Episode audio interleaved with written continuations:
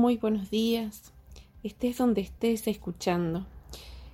Seguimos con la catequesis del Papa Francisco que nos invita a curar el mundo en medio de esta pandemia.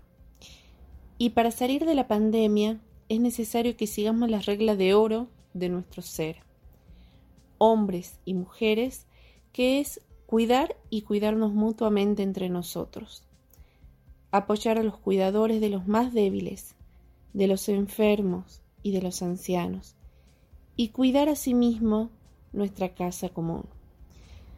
Recordando que la tierra y todas las criaturas pertenecen a Dios, que las creó y que nos la encomendó para que la conservemos y la protejamos.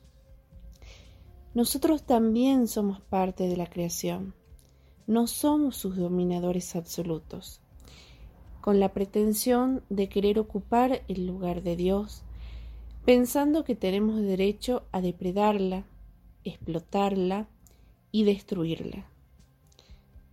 En cambio, la misión que Él nos ha encomendado es que seamos sus custodios en esta casa común que nos acoge y aprendamos a respetarla, y evitar que la sigan maltratando y arruinando. Existe la costumbre de dejar de lado a los ancianos, de abandonarlos, y está muy mal.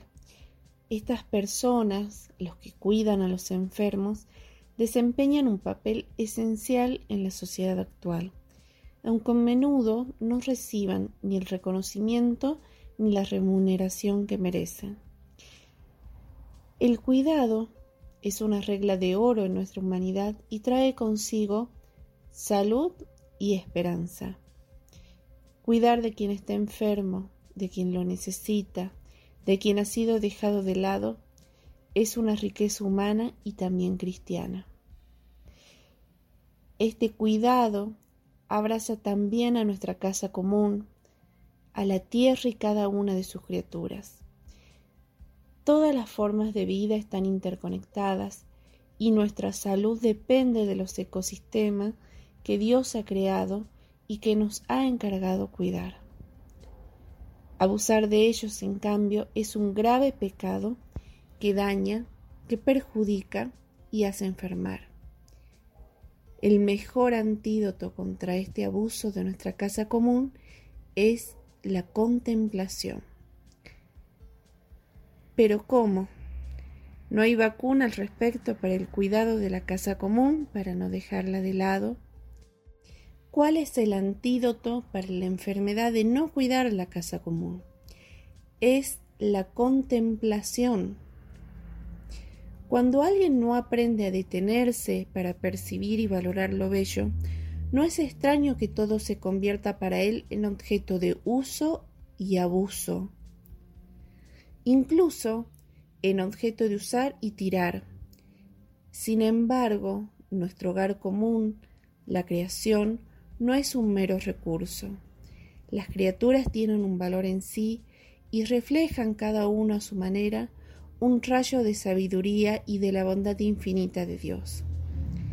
Por ese valor y ese rayo de luz divina hay que descubrirlo y para hacerlo necesitamos silencio, Necesitamos escuchar, necesitamos contemplar.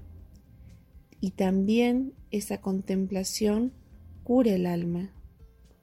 Debemos ser custodios del patrimonio que Dios nos ha confiado para que las futuras generaciones puedan disfrutarlo.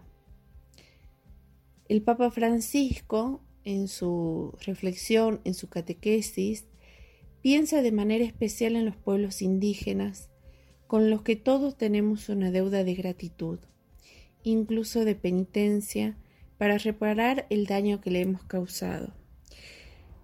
También piensa en aquellos movimientos, asociaciones y grupos populares que se esfuerzan por proteger nuestro territorio con sus valores naturales y culturales.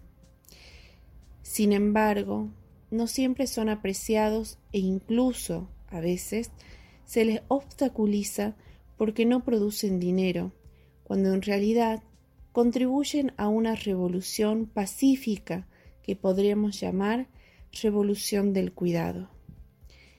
Contemplar para cuidar, contemplar para custodiar, custodiarnos nosotros a la creación, a nuestros hijos, a nuestros nietos y custodiar el futuro. Contemplar para cuidar y para custodiar y para dejar una herencia a la futura generación.